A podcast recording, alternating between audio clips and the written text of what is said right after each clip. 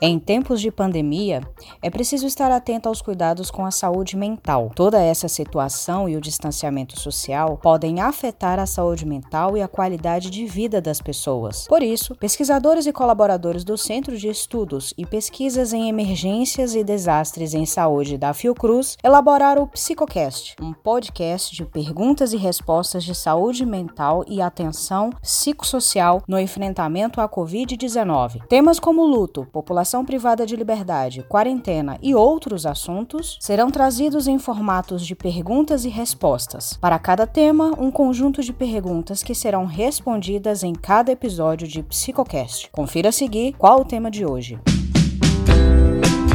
Olá, pessoal. O tema de hoje é quarentena. A próxima pergunta é de Eliaide Rodrigues.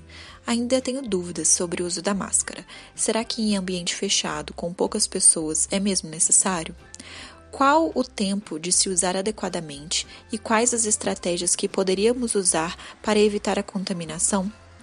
E sobre o ar que respiramos com a máscara não nos prejudica ou prejudicará futuramente? O professor Bernardo Dolabella de forma alguma a máscara traz algum prejuízo para quem a utiliza de maneira adequada. Em ambientes fechados, é cada vez mais recomendado a utilização da máscara para diminuir as chances de contágio. Ressalto que, quando falo sobre maneira adequada de utilização da máscara, estou me referindo à utilização de uma máscara de camada tripla, cobrindo a boca e o nariz completamente, e respeitando o tempo de eficácia da máscara. Máscaras de pano e cirúrgicas devem ser trocadas a cada duas ou três horas, ou quando estiverem úmidas, por exemplo.